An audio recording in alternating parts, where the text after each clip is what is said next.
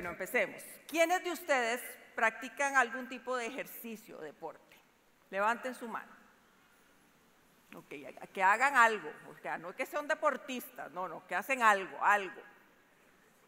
Poquísimos, pero ¿qué es esto? Levanten la mano, de verdad, de verdad, en serio.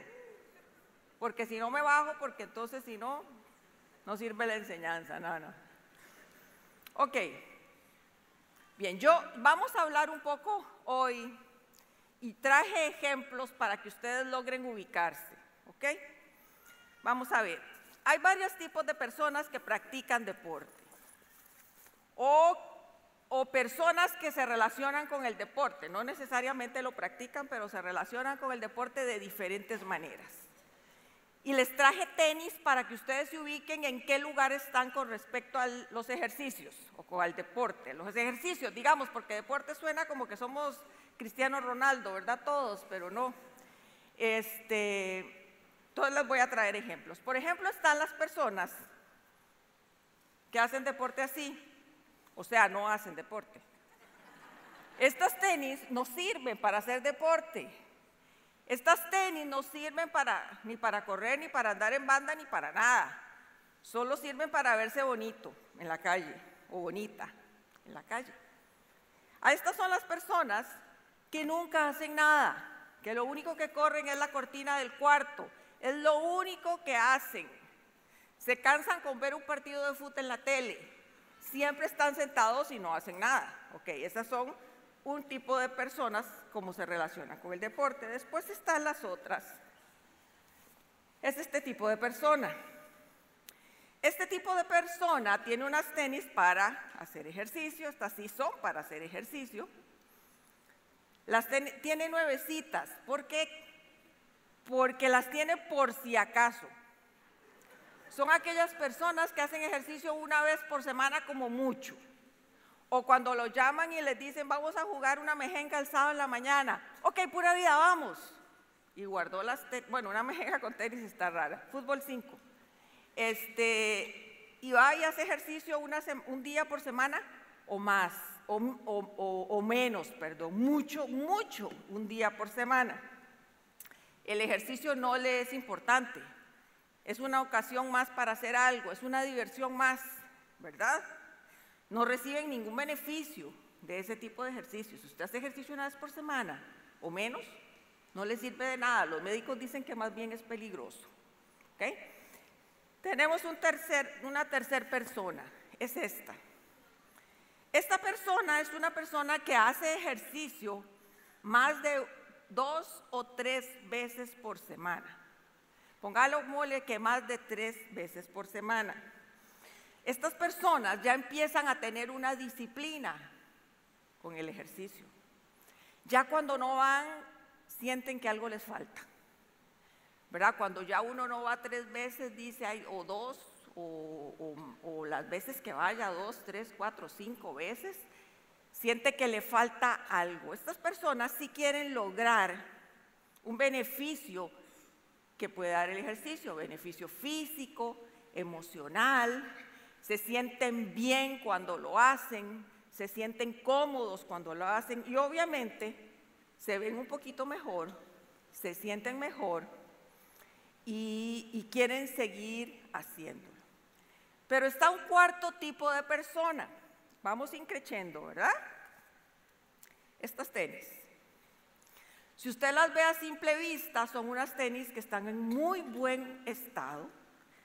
Sí son tenis para hacer ejercicio. Y estas tenis lo que tienen de característica no es que son unas tenis eh, muy usadas, sino que pertenecen a un deportista de alto rendimiento. Efectivamente, estas tenis son de Raquel Rodríguez Cedeño. Me las prestó y le dije, Raquel, usted tiene unas tenis o unos tacos, porque ella juega fútbol con la selección femenina. La mayor también juega en Estados Unidos como profesional en la Liga de los Estados Unidos. Fue la primer costarricense en meter un gol en un campeonato femenino. O sea, no es cualquiera. Y es de la comunidad Paz, ¿ok?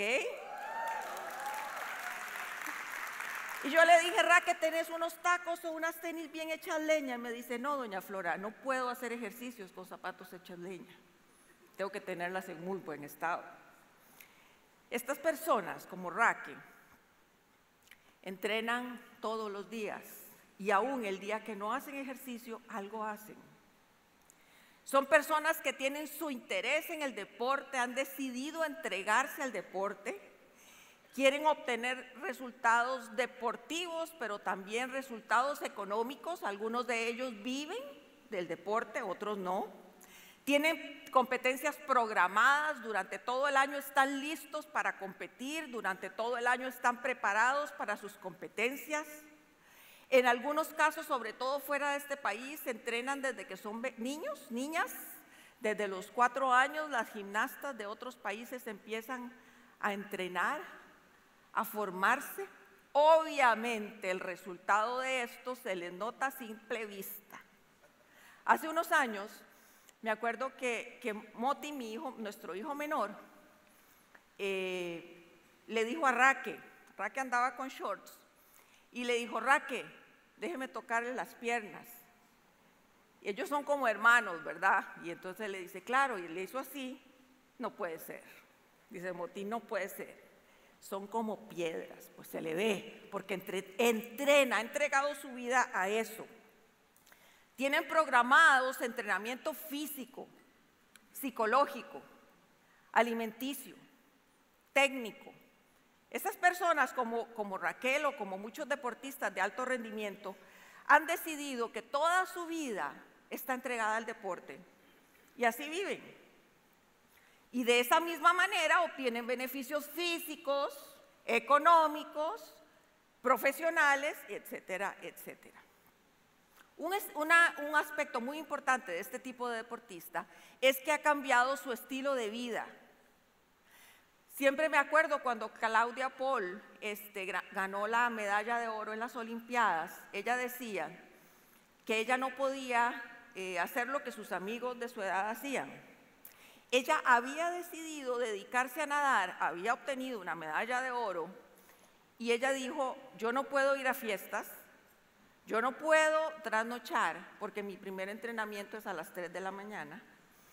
Yo no puedo comer lo que todos comen ni tomar obviamente lo que muchos toman, porque yo he cambiado mi forma de vivir para lograr alcanzar ese objetivo que tengo. Son cuatro tipos de personas que se relacionan con el deporte.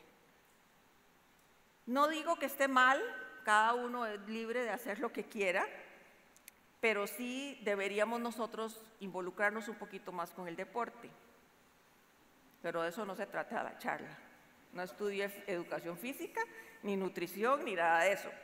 Continuemos. ¿Por qué les hablo de deportes? ¿Por qué les hablo de atletas? ¿Por qué les hablo de ejercicio? ¿Por qué le hablo de esto? Porque Pablo habla constantemente en el Nuevo Testamento, en sus cartas, de la, de la similitud que tiene el atleta con el cristiano, el atleta con aquel que tiene una relación con Dios.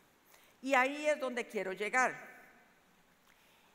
Eh, veamos algunas características de los corredores y por qué Pablo se enfoca más en un corredor en cuando pone más ejemplos o cuando menciona en la Biblia algo. Y quiero que hablemos un poquito de los corredores y veámoslo con respecto a cómo se parece a nuestra vida cristiana. Primero, el corredor es solo, el corredor corre solo. Él corre solo. Usted me va a decir, no, yo no corro, soy corredor y no corro solo, yo corro en equipo, sí, pero usted corre solo. Usted corre con sus propias piernas, con sus propios brazos y con sus propias tenis. Usted, aunque va con otras personas, su carrera es personal usted decide salir a correr. Es un deporte solitario, muy parecida a la vida cristiana. Si usted decide conocer a Jesús y decide avanzar en su vida cristiana, probablemente usted tenga que correr la carrera solo. Porque sus tiempos de oración, los mejores tiempos de oración que usted ha tenido, y se los puedo asegurar, es en intimidad con Jesús. Usted puede orar con otras personas, obviamente, muchas veces oramos juntos, muchas veces en los 12 días siempre estamos juntos, pero su oración principal o su oración más más natural, más sincera es cuando usted está solo. El corredor depende de sí mismo. El corredor no depende de nadie más.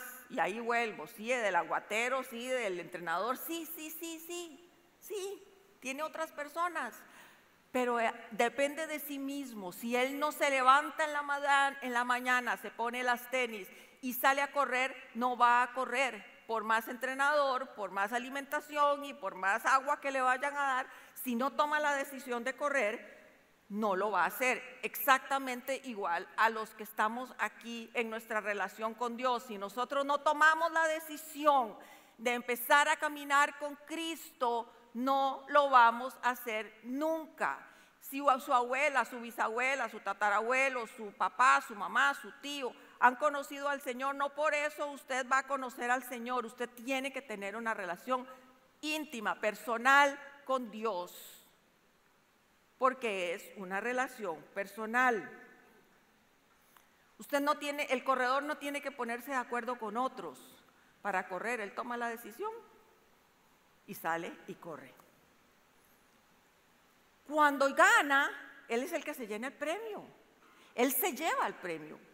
Cuando gana el corredor, llega a la meta, él es el que corre con los brazos en alto, él es el que se le da el trofeo, él es el que aquí es el, Él es el de todo, no es como en un equipo.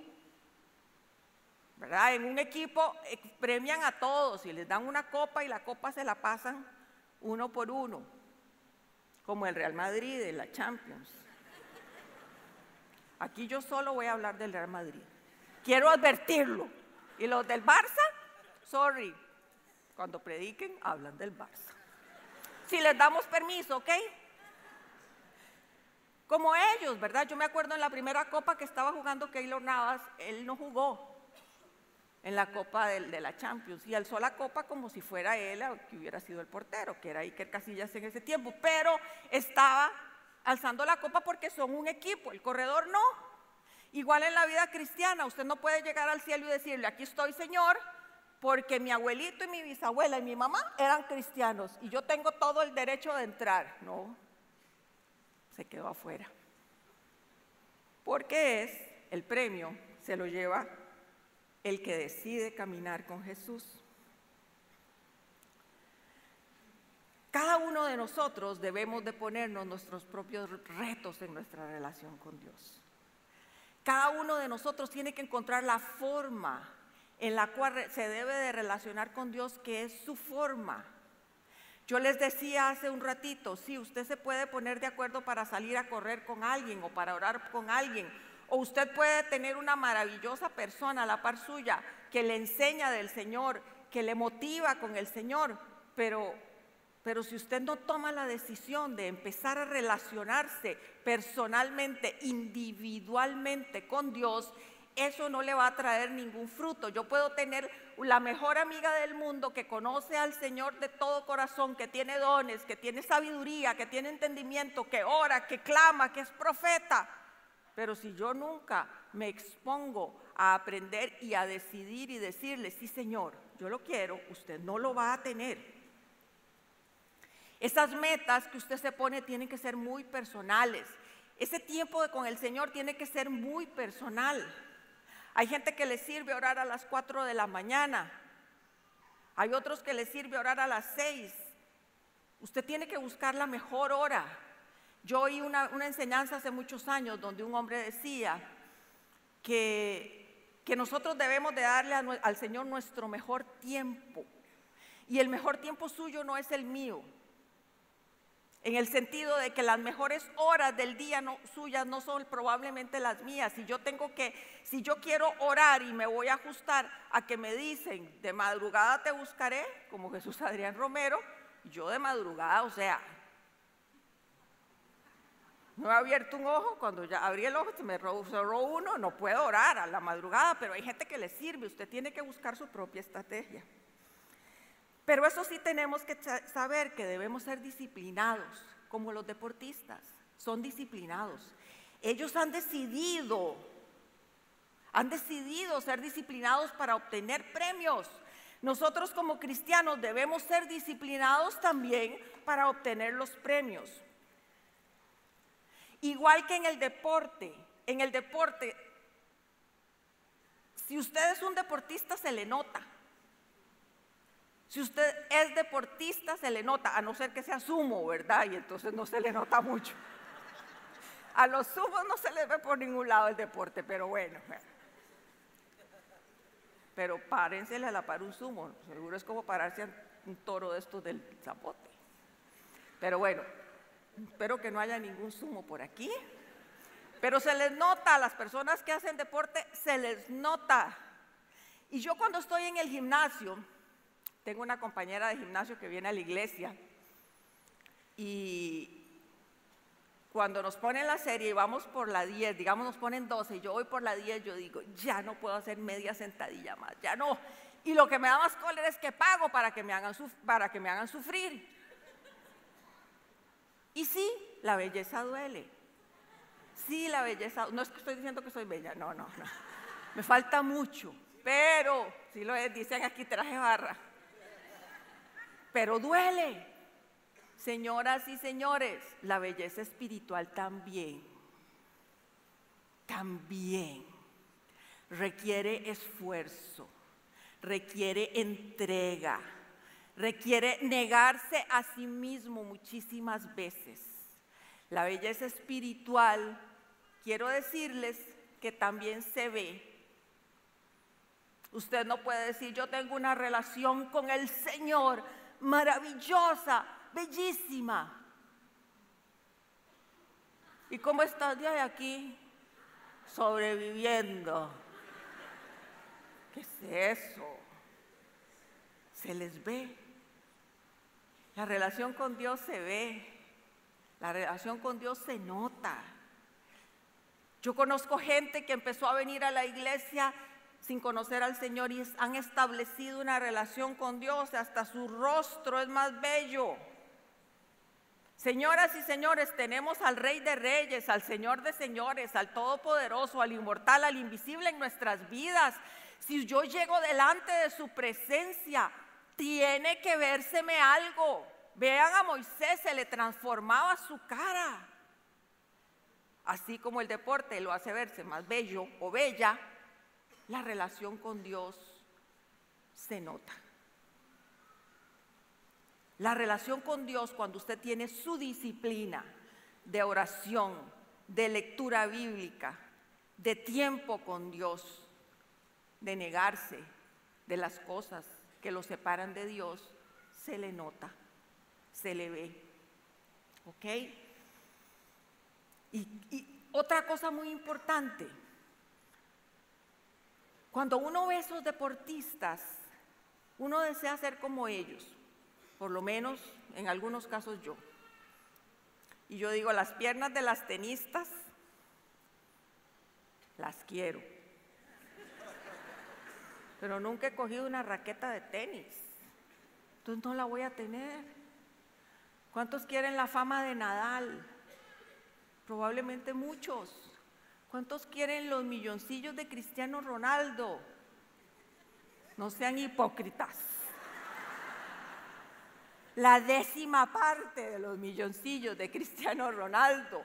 Sí, los queremos, pero no hemos hecho nada por obtenerlos. Yo no he jugado tenis nunca. Y en la área espiritual es exactamente igual. Queremos tener los beneficios de algo que no practicamos. Y yo quiero predicar como X o como Y, y yo quiero aprender la Biblia y quiero entender la palabra de Dios como tal persona y exponerla tan sencilla como la expone mi esposo, pero nunca he leído la Biblia. Nunca me he sentado ante una Biblia o ante una Biblia y me he puesto a decir, bueno, este versículo, ¿en qué otro lado dice algo parecido? Con un comentario bíblico, con, un, con una concordancia, con algo. Nunca lo he hecho, pues nunca lo vas a aprender. Nunca vas a predicar así. Es que yo quiero orar como yo ora Hazel, la encargada del grupo de oración de aquí, de, Link. Esa mujer ora todos los días, a toda hora. Y eso se aprende, eso se desarrolla. Tenemos que aprender a hacer las cosas y a luchar por lo que queremos, a luchar por lo que queremos. Sin la práctica es imposible. Sin el esfuerzo es imposible porque su carne se le opone. Su carne le di, usted en la noche dice, mañana me voy a levantar a orar. A todos nos ha pasado. Y en la mañana cuando sale el sol, uno dice, no, mejor más tardito, porque ahora no, mejor después, en la tarde, oro un ratito. Porque nuestra carne se nos opone. Y para los que, las que hacemos deporte dos o tres veces a la semana, también da pereza ir al gimnasio. La carne se nos opone, pero para eso sí hacemos un esfuerzo. Debemos de hacerlo para buscar al Señor y entregarnos a Él. No podemos obtener dones y llamados y, unción y beneficios y todo lo que queremos de Dios si no ocupa un lugar primordial en nuestras vidas. Vamos a leer un pasaje y lo vamos a relacionar con estos cuatro tipos de personas, ¿ok? Pero antes de eso quiero sacarles otro par de tenis. Estas tenis, si ustedes las ven, son unas tenis usaditas, no mucho, pero sí usaditas, para ahí, usaditas, pero no tan usaditas como viejas, están más viejas que usadas. Y estos somos algunos cristianos. Conocemos durante muchos años al Señor, pero lo que somos somos viejos en el Señor. Tenemos mucho tiempo de tener estas tenis guardadas. Tenemos mucho tiempo de tener al Señor guardado, pero no hemos desarrollado una relación personal con Él. Tal vez 15, 20, 30, yo tengo 41 años de conocer al Señor. Y tal vez todavía no me he relacionado con Él como debería relacionarme. Yo creo que hay mucha gente que cree que porque tiene muchos años ya tiene una relación perfecta y establecida con Dios. Y les quiero decir, y eso me lo puso el Señor ayer en la mañana, no es así. Aunque usted tenga muchos años de conocer, tiene que hacer igual que el que tiene un año. Esforzarse por conocerle más, por estar más cerca de Él y por buscarle más. Vamos ahora sí. Perdón por el bombazo, pero es que si el Señor lo dice hay que hacerlo. Ezequiel 47. Ezequiel 47 es un pasaje y, Dios viene hablando con Ezequiel y mostrándole algunas cosas y teniendo algunas visiones. Y en este momento, en el capítulo 47, Dios le muestra a Ezequiel un río que sale del templo. Ese río es un río, obviamente, de agua. Es un río que simboliza la presencia de Dios. ¿Ok? Y vamos a relacionar estos cuatro tipos de tenis o cuatro tipos de forma de hacer ejercicio con nuestra vida espiritual, con nuestra forma de ser con Dios. En Ezequiel 47:3 dice, el hombre salió hacia el oriente con una cuerda en la mano, el hombre es el ángel que le estaba mostrando todas esas visiones. Midió 500 metros y me hizo cruzar el agua, la cual me llegaba a los tobillos. Yo relaciono a esta persona con esta, los que nunca hacen ejercicio. Y para aplicarlo a la vida eh, cristiana, les llamo los simpatizantes del cristianismo. El cristianismo tiene muchos simpatizantes. Conocen a Dios, saben de Jesús, pero nunca se han relacionado con Él. No han establecido una relación con Él. Les gustan las cosas de la iglesia y saben que hay iglesias bonitas y saben que hay estudios bíblicos, pero nunca van, a menos que los inviten. Entonces, cuando me invitan, ahí sí yo voy a ir, porque a mí me encanta ir a la iglesia, pero nunca vienen a la iglesia. O esporádicamente, o los primeros meses del año, y después se les olvidó que existe iglesia. No tienen ninguna disciplina espiritual, no cultivan una relación con Dios, simplemente son ahí están. Por eso les digo simpatizantes, porque yo oigo tanta gente que le encanta el Evangelio, ya es que a mí me encantan las oraciones, me encantan las oraciones y me encanta la alabanza y me encanta, pero del encanto no pasó, solo simpatizó con el cristianismo. Vamos al versículo 4. Luego midió otros 500 metros y me hizo cruzar el agua, que ahora llegaba a las rodillas. Visualicemos esto así. El ángel le muestra a Ezequiel, le coge una, una, un metro iba a decir, pero no, porque son 500, tendría que haberlo hecho 500 veces así. Una vara y 500 metros, una cuerda de 500 metros. Y le dice, ahora sí, Ezequiel, empieza a caminar. Ezequiel da el primer paso y el agua le llega a los tobillos. Tiene la presencia de Dios hasta los tobillos, por eso le dije, existe, él sabe que existe Dios. El simpatizante sabe que existe Dios. En este segundo pasaje le vuelve a medir 500 metros y le dice, Ezequiel avanza, y Ezequiel avanza, y el agua ya le llega a, las rodillas. Estas son las personas que son están interesados en el cristianismo. Ya vienen a, la, algunos grupos esporádicamente, ya no necesita que los inviten, ellos vienen solos. Ya hay gente que empieza a tener una relación. Este, no puedo decir que reciben los beneficios completos porque son muy irregulares, son muy inconstantes. A veces dicen, ay no, yo tengo meses de no ir a la iglesia, tengo que volver. ¿Verdad? Ese tipo de personas que están interesados, pero todavía no han hecho un vínculo con la iglesia, no han hecho un vínculo con Dios sobre todo, no tanto con la iglesia, sino con Dios. Se están perdiendo mucho, saben que hay mucho, pero se están perdiendo y su relación con Dios llega hasta las rodillas. Hasta aquí llega, no llega más allá todavía está teniendo el control de sus piernas. Cuando usted está en el mar, ¿verdad? Y llega el agua hasta los tobillos, usted hace lo que quiera. Usted en el mar camina, empuja el agua. Cuando el agua ya le llega hasta las rodillas, ya ahí empieza a costarle un poquito más. Ya le cuesta más caminar si está caminando en el mar. Ya le cuesta, si viene una ola un poquito fuerte, lo va a botar, pero fácilmente se va a levantar. ¿Ok? Esas personas son aquellas que que muchas veces lo que están haciendo es que sí conocen a Dios o, han oído de Dios o les gusta venir, pero yo siento que muchas veces vienen como para calmar su conciencia, como para decir, voy a ir, mejor voy.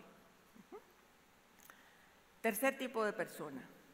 El ángel mide otros 500 metros, la parte B de ese versículo 4, y me hizo cruzar el agua y esta vez me llegaba a la cintura. Otros 500 metros, pero dentro de todas estas tres veces que hemos visto que entra al agua, Él le mide, pero la decisión de caminar es de Ezequiel. Ezequiel decide si da el paso y sigue caminando o se queda donde está, porque Ezequiel pudo haber dicho, yo no voy a entrar en ese río, no quiero, me puedo quedar aquí, está bien, se quedó ahí está bien, no lo estoy juzgando, pero él decide entrar, igual nosotros. Decidimos tener en algún momento el agua hasta los tobillos, después hasta las rodillas y ahora me meto hasta la cintura. Cuando yo le pongo a este cristiano el cristiano comprometido, cuando uno tiene el agua a la cintura en el mar, ya pierde un poquito el control. Yo no sé por qué pasa, pero si uno tiene el agua en, el mar hasta la cintura, de un momento a otro la tiene aquí. Y dice, ¿en qué momento estoy aquí? ¿Verdad? Ya esas personas, cristianos comprometidos, esas personas son las que han decidido, saben que Dios existe, saben que quieren a Dios y saben que van a seguir a Dios. Son aquellas personas que tienen disciplinas, empiezan a tener disciplinas espirituales, ya oran, ya leen la palabra, ya ya en el estudio bíblico de su casa o del grupo donde está yendo, eh, participa, ya usted sabe que hay beneficios. Este, son aquellos que han decidido avanzar, son aquellos que han decidido meterse hasta la cintura con Dios, han decidido que su vida va a ser del Señor. Son aquellos que pueden decir, como dice, como dice Pablo, no es que ya lo haya alcanzado o conseguido todo, o sea, que ya sea perfecto, sino sigo adelante esperando alcanzar todo por lo cual Jesucristo me alcanzó a mí. Son esas personas que dicen, no es que ya lo alcancé, pero voy para adelante, voy más adelante. Probablemente en el mar eso es lo que nos pasa. Con el agua hasta aquí, ya después nos vamos a ver con el agua hasta aquí. Usted ha decidido conocer a Jesús, ha tomado la responsabilidad, ha iniciado las disciplinas espirituales que le van a empezar a retribuir beneficios de tener una relación profunda con el Señor. Son esas personas que dicen, ahora sí, yo tengo mi grupo en una casa, yo asisto, yo voy, yo tengo ilusión, yo me levanto por a orar un ratito, oro otro ratito en la noche, leo la Biblia. Yo no sé si a ustedes les pasa, pero cuando ustedes empiezan una rutina de leer la Biblia todos los días, yo me despierto en, la mañana con una ilusión tan terrible, porque yo leo la Biblia mientras estoy tomando café en la mañana. Y es vacilón porque Ale como que me lee la mente, me dice, yo te dejo a vos que vos desayunes sola, porque para mí es el rato más espectacular cuando yo me siento a leer la Biblia y lo necesito. Por eso les digo, es, es una disciplina, ya lo necesito. El día que no lo leo, no leo la palabra, siento como que algo me falta. Empezamos, ya esos, esos cristianos comprometidos ya están en el ride, o sea, ya ahí vamos. Vamos probablemente a tener momentos un poco difíciles, bajos en nuestra relación con Dios, pero nunca nos vamos a apagar. Ya no nos vamos a apagar porque ya gustamos de esa presencia. Ya gustamos de ese Espíritu Santo que está con nosotros. La cuarta persona midió otros 500 metros, pero la corriente se había convertido ya en un río que yo no podía cruzar. Había crecido tanto que solo me podía, se podía cruzar a nado. Esta es la persona que le llamo cristiano entregado por completo. No solo es aquel que ya lee la Biblia, no solo es aquel que ora, no solo es aquel que ayuna, no es solo es aquel que viene a la iglesia, no es solo aquel que asiste a un estudio bíblico o a SEAN o a lo que tenga que hacer. Eh, no solo sirve, sino que ha decidido personalmente a tener una vida entregada al Señor, que sus prioridades van a ser siempre Jesús que sus prioridades en su vida ya no son las que tenía antes, ahora son totalmente diferentes. Lo que antes le gustaba ya no le gusta o no lo disfruta. Todo lo que hacía antes ya no le parece significativo. Porque ha decidido entregar su cuerpo, su alma, su espíritu, su mente a Jesús. El valor está en Jesús. Comprometido como un deportista de alto rendimiento. Todos sus días, todo su esfuerzo, todo lo que es y todo lo que tiene lo ha entregado al Señor para que Él haga con usted lo que quiera. Y esa presencia, y esa presencia ya no estaba a la cintura, ya lo había cubierto. Ya cuando llegamos a ese momento de la relación con Dios tan profunda, ya no tenemos control de nosotros mismos. Ya el agua hace con nosotros lo que quiere. Y los que se han medio ahogado en el mar, que yo soy una de esas, con Raquel juntas, sabemos lo que es ya no tenemos fuerza. Ya nos entregamos. Ese día ella y yo dijimos, aquí nos morimos,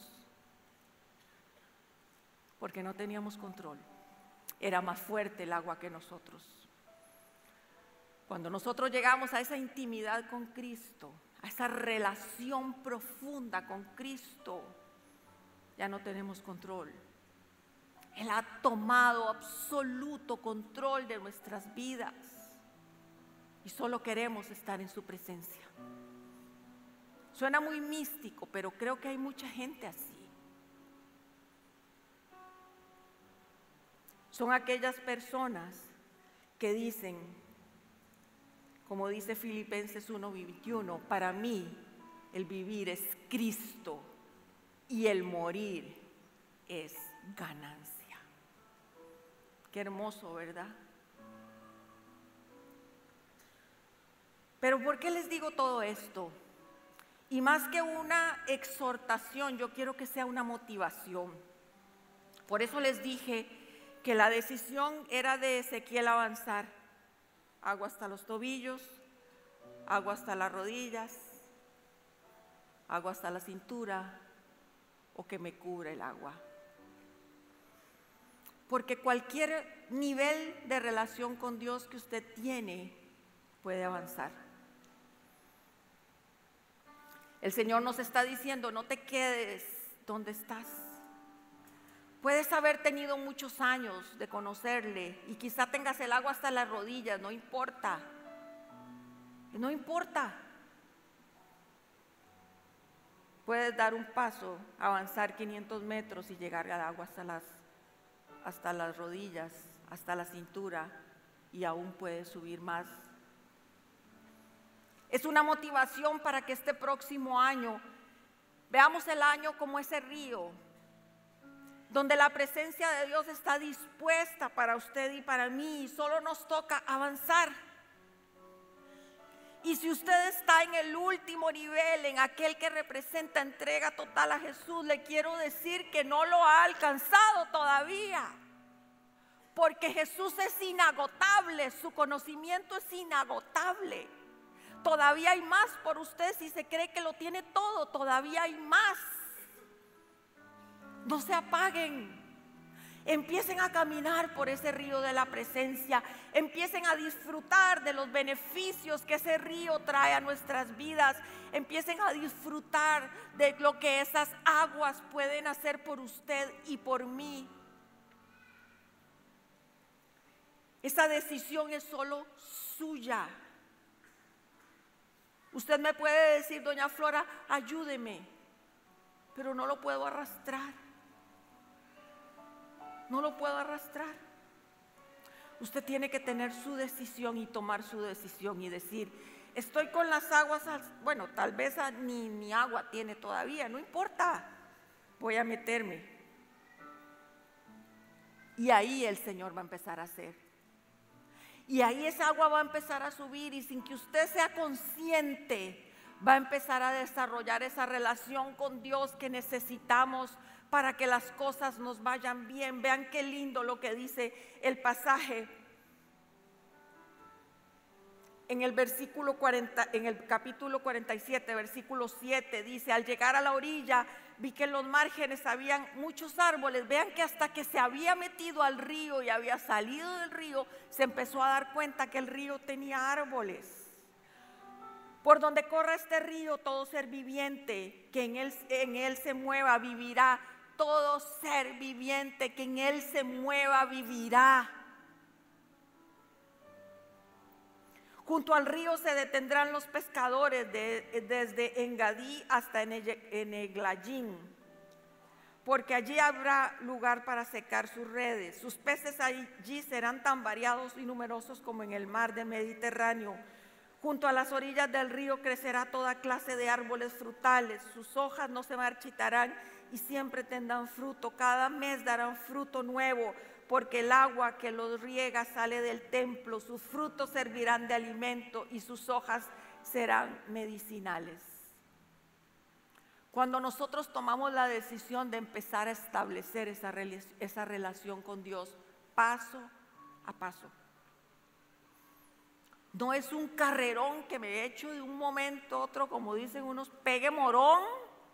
No, vamos, poco a poco no es una carrera de 100 metros planos, es una maratón. Es un caminar día con día. Es un entrenamiento día con día. Y cuando usted empiece a entrar en esas aguas, a empezar a relacionarse personalmente, individualmente con el Señor, usted va a empezar a ver cómo esos árboles dan fruto y esos árboles somos usted y yo. todo lo que esté tenga relación con ese río va a florecer, va a dar fruto. Por eso les dije hace rato, la relación con Dios se ve, porque usted va a empezar a dar fruto. Cuando había tristeza, va a empezar a tener alegría. Cuando había angustia, va a empezar a tener paz.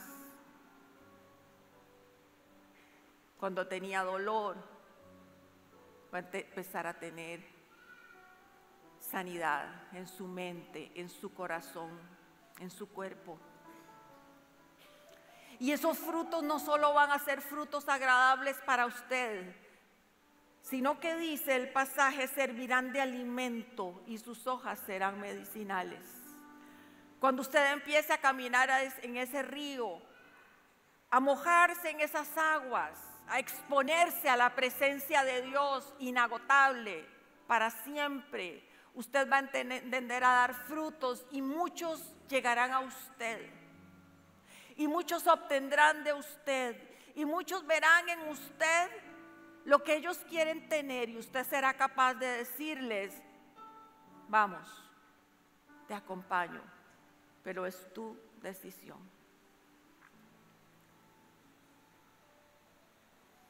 Todo ese tiempo que usted está en la presencia del Señor, dedicado, leyendo, y vean, no es nada aburrido, es lo más delicioso usted va a sentir que Él le habla. Usted va a empezar a discernir esa voz y va a empezar a decir, esto no viene de mí, esto eres tú, Señor, hablándome. Va a empezar a desarrollar esa relación con Dios tan maravillosa que casi que va a empezar a ser dependiente de esa relación. Y ahora sí, le quiero decir, usted va a tener beneficios maravillosos de poder relacionarse con el Señor. Pero lo lindo de todo esto es que es poco a poco. Eso es lo lindo.